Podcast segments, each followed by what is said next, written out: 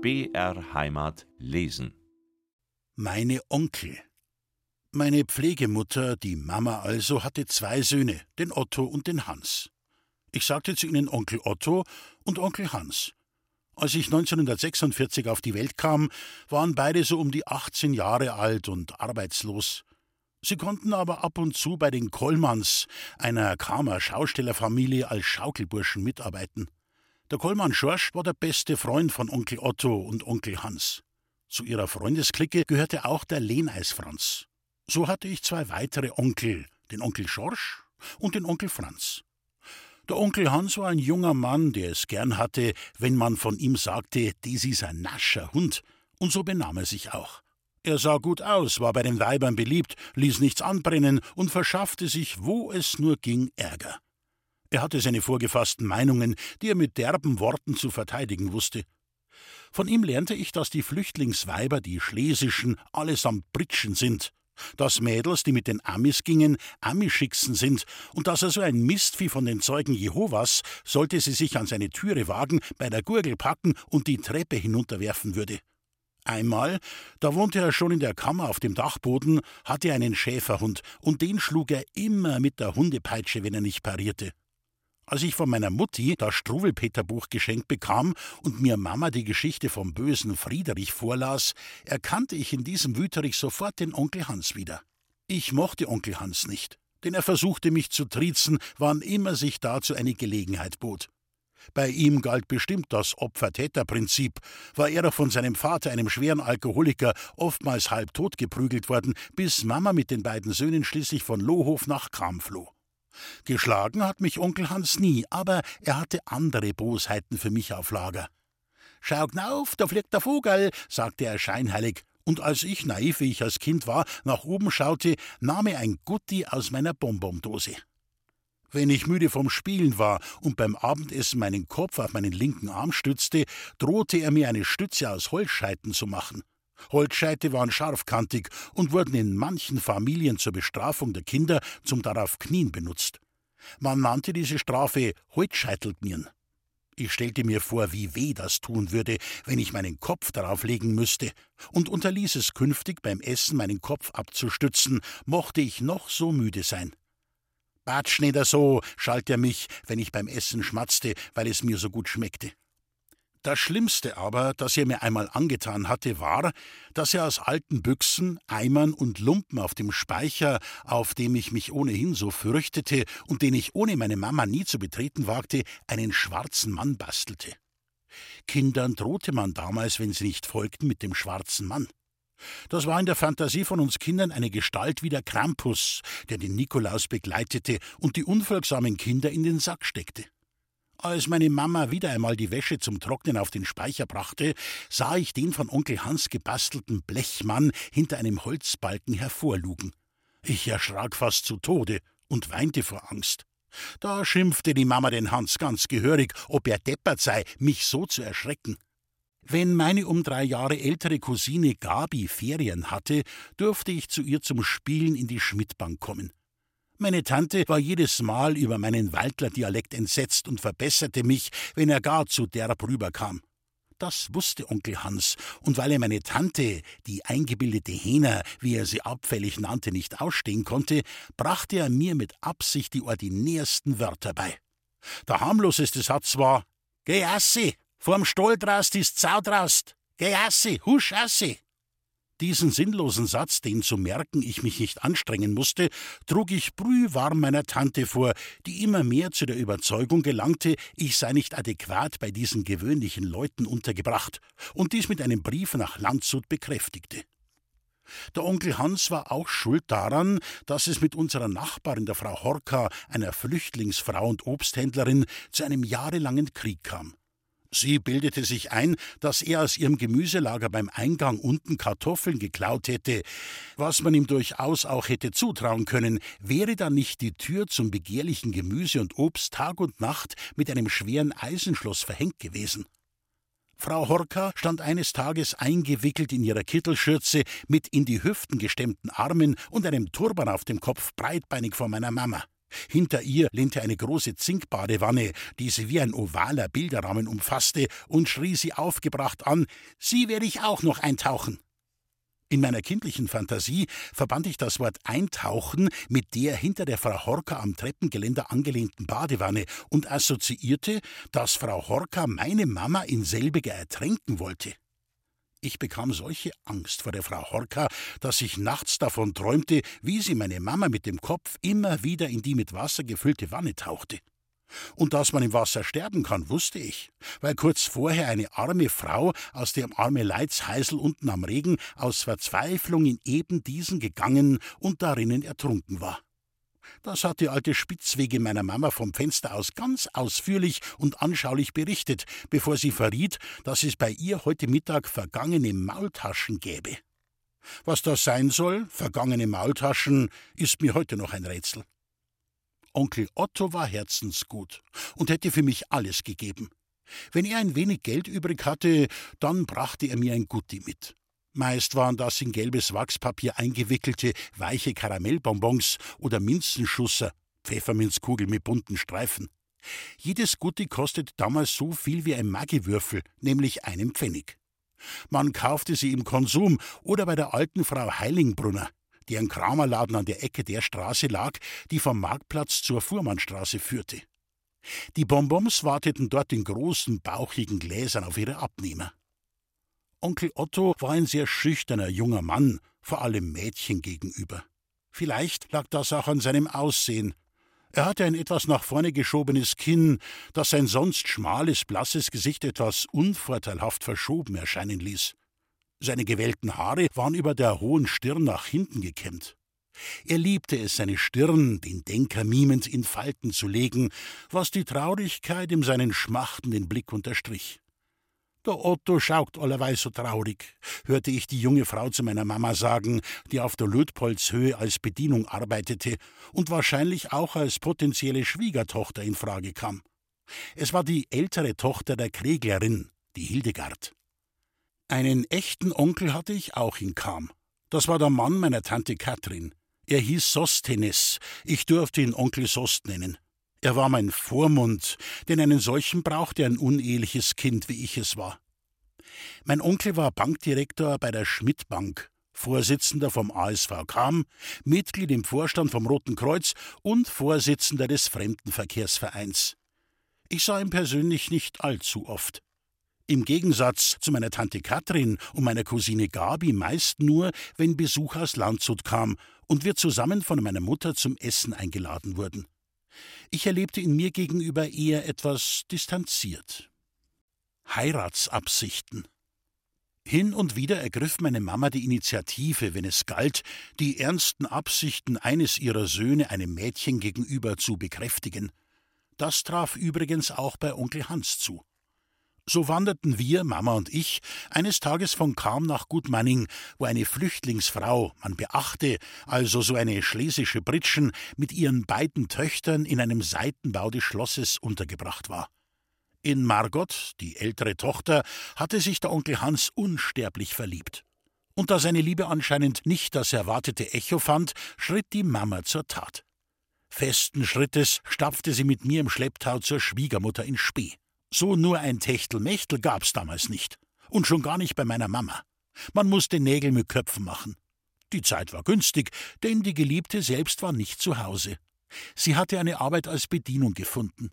Wir trafen nur ihre Mutter und ihre viel jüngere Schwester an und brachten große Aufregung in die kleine Stube, die wir über eine steile Treppe erreichten. Sofort schickte die überraschte potenzielle Schwiegermutter ihre kleine Tochter zum Bäcker nach Kamünster, um dort Brötchen zu kaufen, was für sie bestimmt mit hohen Unkosten verbunden war, selbst wenn damals eine Semmel nur vier Pfennige kostete. Brötchen, sagte sie, nicht Semmeln. Ich fand das reichlich komisch. Ich durfte das kleine Mädchen zum Bäcker begleiten. Die Kleine freute sich und ich war froh, wieder an die frische Luft zu kommen. Damit hatte die Mama genügend Zeit, unter vier Augen über die ernsten Absichten ihres Sohnes Hans zu reden. Und meine Mama verstand sich bestens auf die katholische Diplomatie. Das heißt, dass sie nie direkt sagte, was sie wollte, sondern umständlich, aber gut gemeint umschrieb, was sie zu erzielen beabsichtigte, wenn sie es nicht gerade versuchte, dies über eine dritte Person zu erreichen. Denn ein gottesfürchtiger Katholik sprach auch nie direkt mit dem lieben Gott, sondern immer über einen Vermittler, einen Heiligen oder eine Heilige. Auf meinen Matrosenanzug, in dem ich steckte, deuten, sagte sie einmal bei einer anderen Gelegenheit, des Anzügel da die aufheben. Dabei machte sie mit dem Kopf eine Bewegung wie Versteh's schon? Zum Ausdruck aber wollte sie entschlüsselt bringen, es würde mich sehr freuen, wenn mein Sohn und ihre Tochter heirateten und ich Oma werden würde. Für den Enkel hebe ich schon mal den Matrosenanzug auf. So kompliziert konnte ein diplomatisches Gespräch also verlaufen. An das Ergebnis dieser Zweierkonferenz kann ich mich nicht mehr erinnern aber ich habe nie im Leben die mit Margarine und selbstgemachter Himbeermarmelade bestrichenen Semmelhälften, die mir so gut schmeckten, vergessen. Der Onkel Hans heiratete übrigens später doch tatsächlich so eine schlesische Pritschen. Die Stenzeloma. An die Mutter meiner Pflegemutter, also quasi meine Pflegeoma, kann ich mich so gut wie gar nicht erinnern, außer dass sie mich einmal im Sportwagen über die Regenbrücke schob und meine Mama vorauseilte, um eine Bekannte an der unteren Regenstraße kurz zu besuchen, was mich in Panik versetzte. Ich schrie, dass halb Kram zusammenlief und es aussah, als würde mich die Oma entführen wollen. Ein andermal wollte ich, da war ich knapp vier Jahre alt, die Oma aus dem Grab schaufeln, aber eigentlich nur der Schau wegen. Mei, der Bo wollt heut Oma ausgrum, erzählte die Mama beim abendlichen Ratsch ihren Nachbarn. Und so war ich Mittelpunkt des Gesprächs. Is er doch recht an ihr kinkt, pflichteten die anderen bei. Ich hatte aber trotzdem eine ganz liebe Oma, die ich Stenzel-Oma nannte, weil sie mit Familiennamen Stenzel hieß. Sie war unsere Nachbarin und wohnte im Eckhaus am Dornbergerl auf der Schmiedseite. Sie hat ja mir einen Narren gefressen und ich an ihr, weil sie mich immer lobte, wo's für ein gescheites Bauerl ich sei. Die Stenzeloma hatte alle Eigenschaften, die eine gute Oma braucht, um als solche zu gelten. Sie war zwar schlank, für mich aber sehr, sehr alt, hatte graue, nach hinten gekämmte Haare, die sie zu einem Nest zusammengedreht hatte. Sie sprach ruhig und bedächtig, hatte Zeit, viel Zeit und viel, viel Geduld. Bei jeder Gelegenheit lief ich quer über das Dornbergerl zur Stenzeloma. Wenn ich mich in ihre Stube schlich, begrüßte sie mich erfreut und herzlich. Ja's Ludwigerl kimmt. Dabei klatschte sie in die Hände. Übrigens wurde ich bis zu etwa zweieinhalb Jahren Ludwigerl genannt. Danach erst bestand die Tante Meier aus Landshut, das Oberhaupt der Familie meiner Mutter, darauf, dass man mich Alexander rief. Die Stenzeloma erzählte mir Märchen vom Rotkäppchen und dem bösen Wolf und vom Wolf und den sieben Geißlein. Und ich wollte immer wissen, ob das ein und derselbe Wolf ist, dem jedes Mal der Bauch aufgeschnitten wird. Ich machte mir mehr Sorgen um den bösen Wolf als um das Rotkäppchen und die Geißlein. Bevor ich wieder nach Hause trapste, spielte die Stenzeloma mit mir Karten. Es war ein Kartenspiel ohne Sinn und Regeln. Sie freute sich kindlich, wenn ich einmal die Karten gleicher Farbe zusammenfand. Bist der Gescheitsbauerl, lobte sie mich dann. Als ich wieder einmal zur Stenzeloma rüberlief, saß sie nicht wie gewohnt hinter ihrem kleinen Tisch mit der Häkeldecke, sondern lag im Bett, das in einer Nische stand. Ich setzte mich zu ihr und schwieg mit ihr.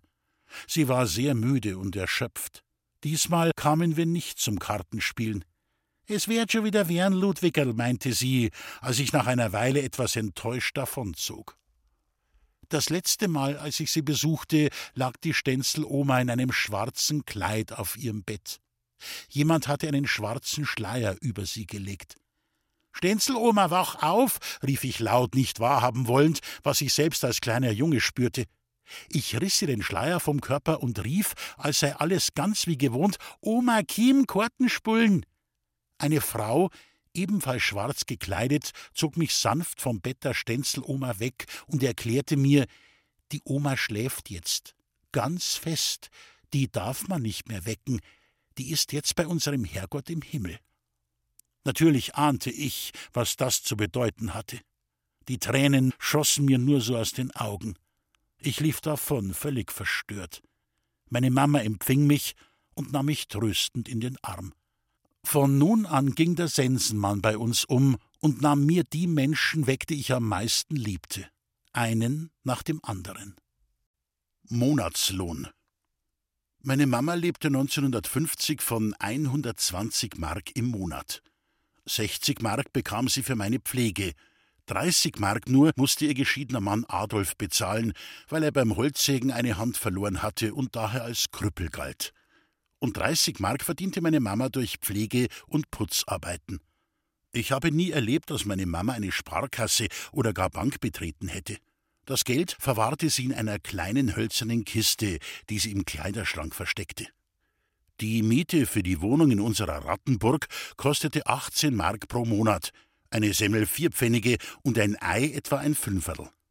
Für einen Florentiner, Luxus pur, den wir uns nicht leisten konnten, verlangte der Rabbäcker 50 Pfennige. Eine Wundertüte gab es um ein Zehnerl bei ihm, wie auch eine Kugel Eis beim Bobisud. 15 Pfennige kostete ein Amerikaner, das war ein süßer, mit Zuckerguss überzogener großer Plätzchentaler. Ein Magiwürfel im Konsum war um einen Pfennig zu haben. Ein Pfund Kaffee kam auf etwa zehn Mark. Das Geld war knapp, zumal Mama zeitweise auch ihre arbeitslosen Söhne unterstützen musste. So holten wir aus der Natur alles, was diese uns bot. Holz und Kohle. Im Wald gab es genug Holz zum Heizen und Kochen. Rinden und Tannenzapfen trocknete und lagerte die Mama auf dem Speicher. Sie hatte von ihrem Vater noch einen Rindenschaber, eine Art Spachtelmesser an einem Stiel, mit dem sie bei der Mühle am Regen gelagerte Baumstämme von den Rinden befreite, ehe diese im Sägewerk landeten. Dazu musste sie sich vorher immer die Genehmigung bei den Mühlenbesitzern einholen. Zur Mittagsstunde, weil wir's da am besten treffer, klopften wir an die vom Zahn der Zeit gezeichnete Holztür der alten Mühle am Regen unten und betraten die Wohnküche. Die Müllersleut saßen gerade mit ihren Knechten und Mägden um den blanken Tisch herum und spachtelten gemeinsam, sich mit den Ellbogen abstützend, aus einer riesigen Bratreine mit Löffeln einen Zwirl, wie man den Kartoffelschmarrn nannte. Als wir schüchtern vor ihnen standen, schaute die Müllerin zu uns auf, unterbrach bedächtig das Essen, wischte den Löffel an ihrer Schürze ab und warf ihn dann in eine Schublade unter der Tischplatte. Sie stand auf und ging auf meine Mama zu, wohl ahnend, was diese von ihr wollte, und verhandelte mit ihr. Mama durfte wieder Rinden schaben. Kohle war sehr teuer, und deshalb rannte ich sofort auf die Straße hinunter, wenn einmal ein Lastauto mit Kohlen, Steinkohle oder Briketts beladen die holprige Propsteistraße entlangfuhr und dabei ein paar Kohlenstücke vor dem Dornbergerl verlor. Stolz brachte ich sie meiner Mama, die mich dafür lobte. Warst wieder schneller als die anderen. Kohle umsonst gab es auch beim Bahnhof. Hinter einer Drehscheibe, auf der die Lokomotiven in eine andere Richtung geschoben werden konnten, lag ein Platz, der zur Entsorgung der Schlacken aus dem Dampfloks diente. Dorthin pilgerten die Hausfrauen schon früh am Morgen, um aus der heißen Asche die noch brauchbaren Steinkohlen aufzusammeln. Bei dieser Truppe war auch lange Zeit meine Mama zu finden. Einmal wachte ich frühmorgens auf und fand Mamas Bett leer. Panik ergriff mich. Da fiel mir ein, dass sie am Abend vorher beim Ratschen einer Nachbarin gesagt hatte, sie wolle am nächsten Morgen beim Bahnhof Kohlen besorgen. Ich zog hastig und unbeholfen meine Kamelhaarhausschuhe an, ließ die braunen Schnallen offen, um keine Zeit zu verlieren, und suchte nur mit dem gestreiften Schlafanzug bekleidet den Weg zum Bahnhof, den ich erkannte, weil wir dort meine Mutti immer abholten, wenn sie zu Besuch nach Kam reiste. Und tatsächlich fand ich meine Mama inmitten anderer Frauen, die alle in einem hohen Aschenberg scharrten und Kohlen in Blecheimern oder Jutesäcken sammelten. Ich nahm vor Aufregung die morgendliche Kälte gar nicht wahr. Als mich meine Mama erblickte, eilte sie mir mit einem Um Gottes Willen entgegen. Zigaretten. Für die Onkel sammelte ich Zigarettenkippen, welche die Amis, oft nur zur Hälfte geraucht, auf die Straße warfen und ich freute mich, wenn ich von ihnen dafür gelobt wurde. Das Lob kam aber meist nur von Onkel Otto. Hast gut gemacht. Sie rissen das Papier der angerauchten Zigaretten auf, entnahmen den restlichen Tabak, den sie in einem hölzernen Zigarrenkistchen sammelten, und drehten daraus neue Zigaretten, die sie auch mit ihren Freunden, dem Schorsch und dem Franz, teilten. Nur wer sich's leisten konnte, kaufte eine Schachtel Zuban oder Mokri, wie die Zigarettenmarken damals hießen. Eine Zigarette kam auf etwa zehn Pfennige. Das Silberpapier, das sich in den Zigarettenschachteln fand, sammelte ich in einem Karton für den Kindheit Jesu Verein. Ich war stolz, der Religionslehrerin, die von einigen das Chinesenweib genannt wurde, endlich meine Pappschachtel mit den locker eingelegten Silberpapierstreifen übergeben zu können, um das Leben und die Seelen einiger Heidenkinder in christlicher Mission zu retten. Die aber warf nur einen missbilligenden Blick in die Schachtel, drückte meine Silberstreifen mit einer Hand nieder, gab mir den Karton zurück und meinte, bring ihn wieder, wenn er voll ist. Und das vor allen anderen Kindern meiner Klasse. Mein Kopf wurde knallrot. So peinlich war mir das. Frühstück. Zum Frühstück gab es einen Lindeskaffee. Das war ein Malzkaffee in einer blau gepunkteten Packung, den wir im Konsum kauften. Ihn schlürften wir mit Dosenmilch und Zucker. Aber für einen Kaffee brauchte man heißes Wasser und dazu Feuer im Ofen. Die erste Handlung meiner Mama am Morgen nach dem Aufstehen war das Anfeuern des Herdes. Erst musste die restliche Asche mit einem Schaber in den durch ein Gitter von der Feuerstelle getrennten, darunterliegenden Aschenschuber gekratzt werden. Dann wurde der Aschenschuber in einen Marmeladeneimer, den Mama vom Konsum bekommen hatte, geleert. Mama zerknüllte eine Seite des Kammeranzeigers, schob das Papier in das Feuerloch, legte ein paar Kienspäne oder Tannenzapfen, die wegen ihres Harzgehaltes besonders gut brannten, darauf und zündete mit einem Streichholz das Papier an. Wenn Zapfen und Kienspan loderten, legte sie ein Holzscheit und ein Stück Brikett nach. Mit einem Schürhaken entfernte sie einige Ringe auf der Herdplatte, so dass der Tiegel mit dem Kaffeewasser genau in das Herdloch hineinpasste. Sie streute mit einem Esslöffel aus der blau gepunkteten Lindespackung das Kaffeemehl in das heiße Wasser und ließ es mindestens dreimal aufwallen.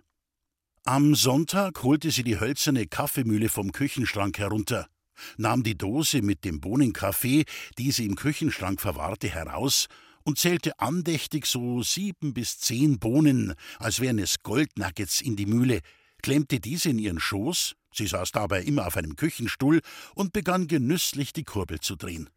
Der Duft der frisch gebrochenen Bohnen zog durch die Stube und bestätigte angemessen den Tag des Herrn.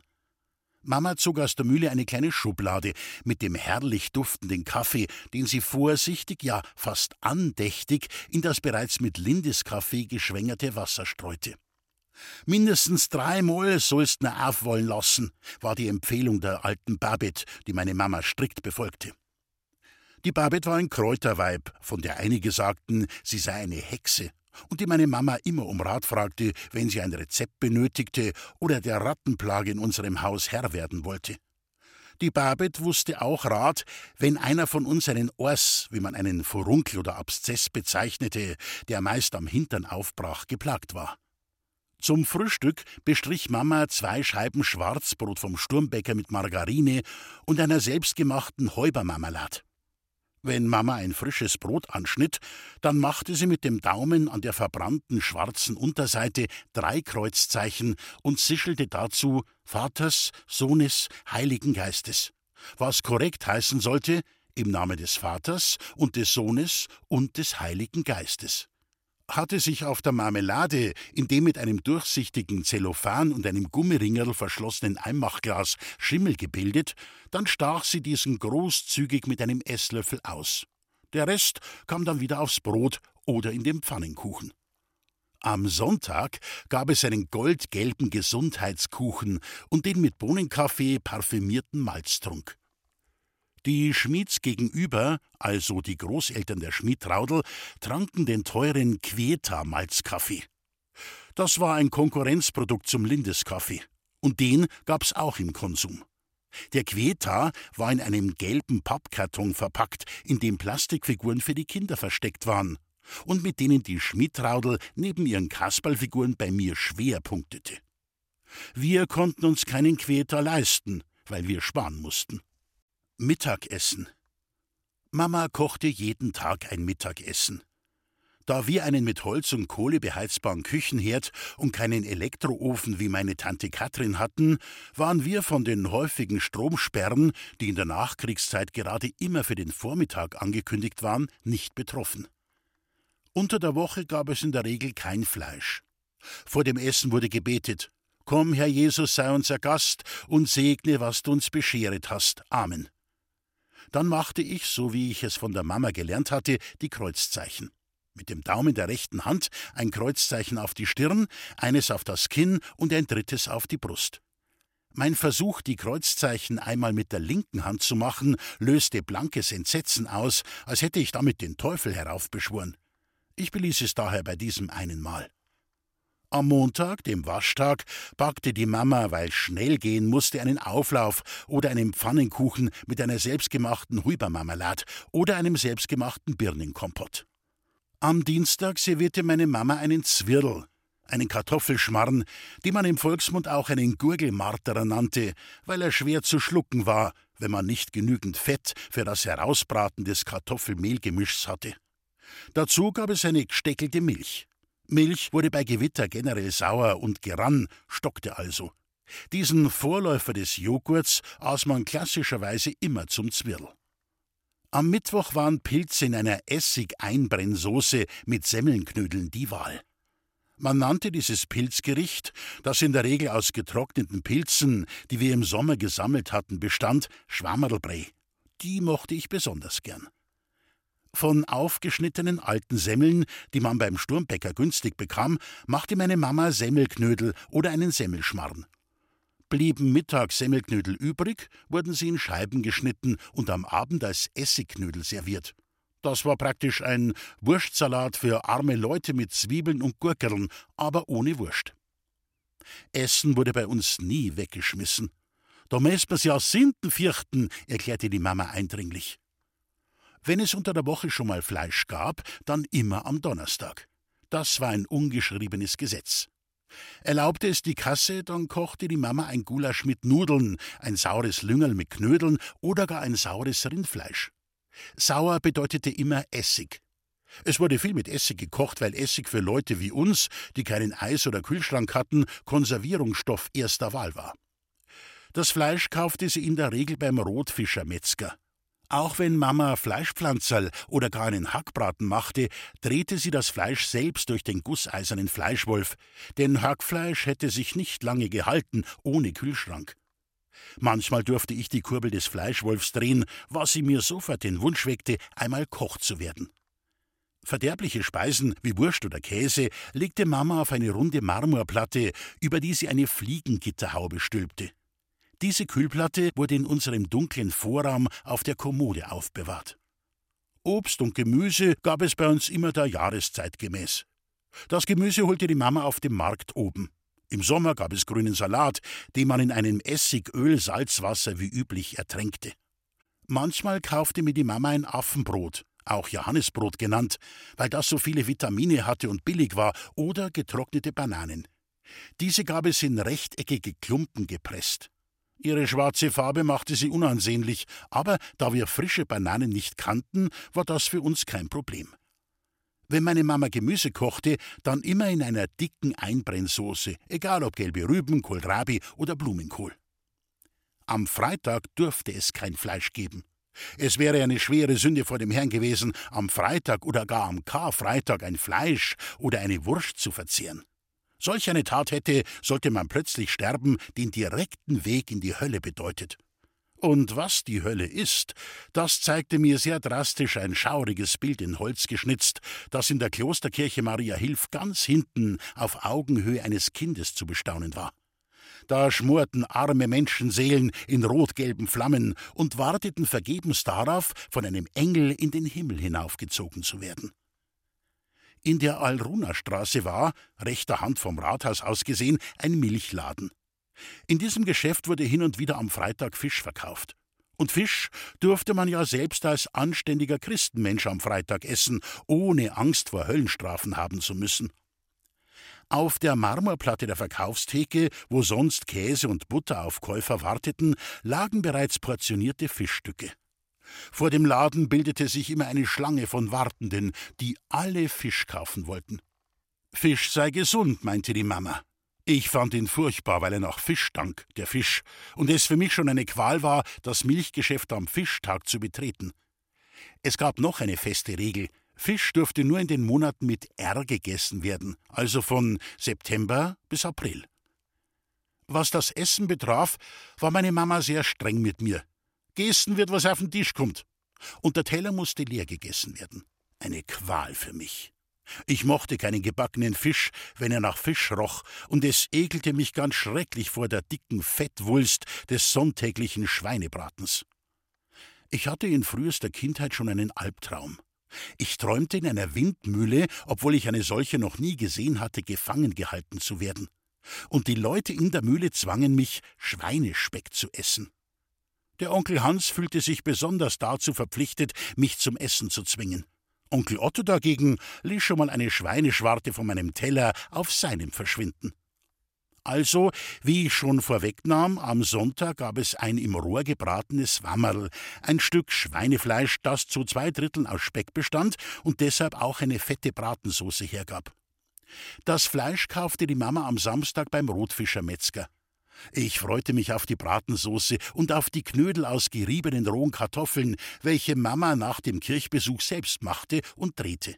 Auf den Schweinespeck hätte ich gerne verzichtet. An ganz besonders hohen christlichen Feiertagen wie Pfingsten, Peter und Paul, am Josephetag oder am Prangertag briet die Mama ein Schnitzel in der Pfanne, das sie mit selbstgeriebenen Semmelbröseln panierte. Auch wenn die Werbung mit dem Spruch bei die Leimer, do bleimer die besten Semmelbrösel der Welt versprach, blieb die Mama bei ihrem Bröseln, die sie aus altgebackenen und deshalb billigen Semmeln vom Bäcker Sturm mit ihrem alten, von der Großmutter ererbten Reibeisel herstellte.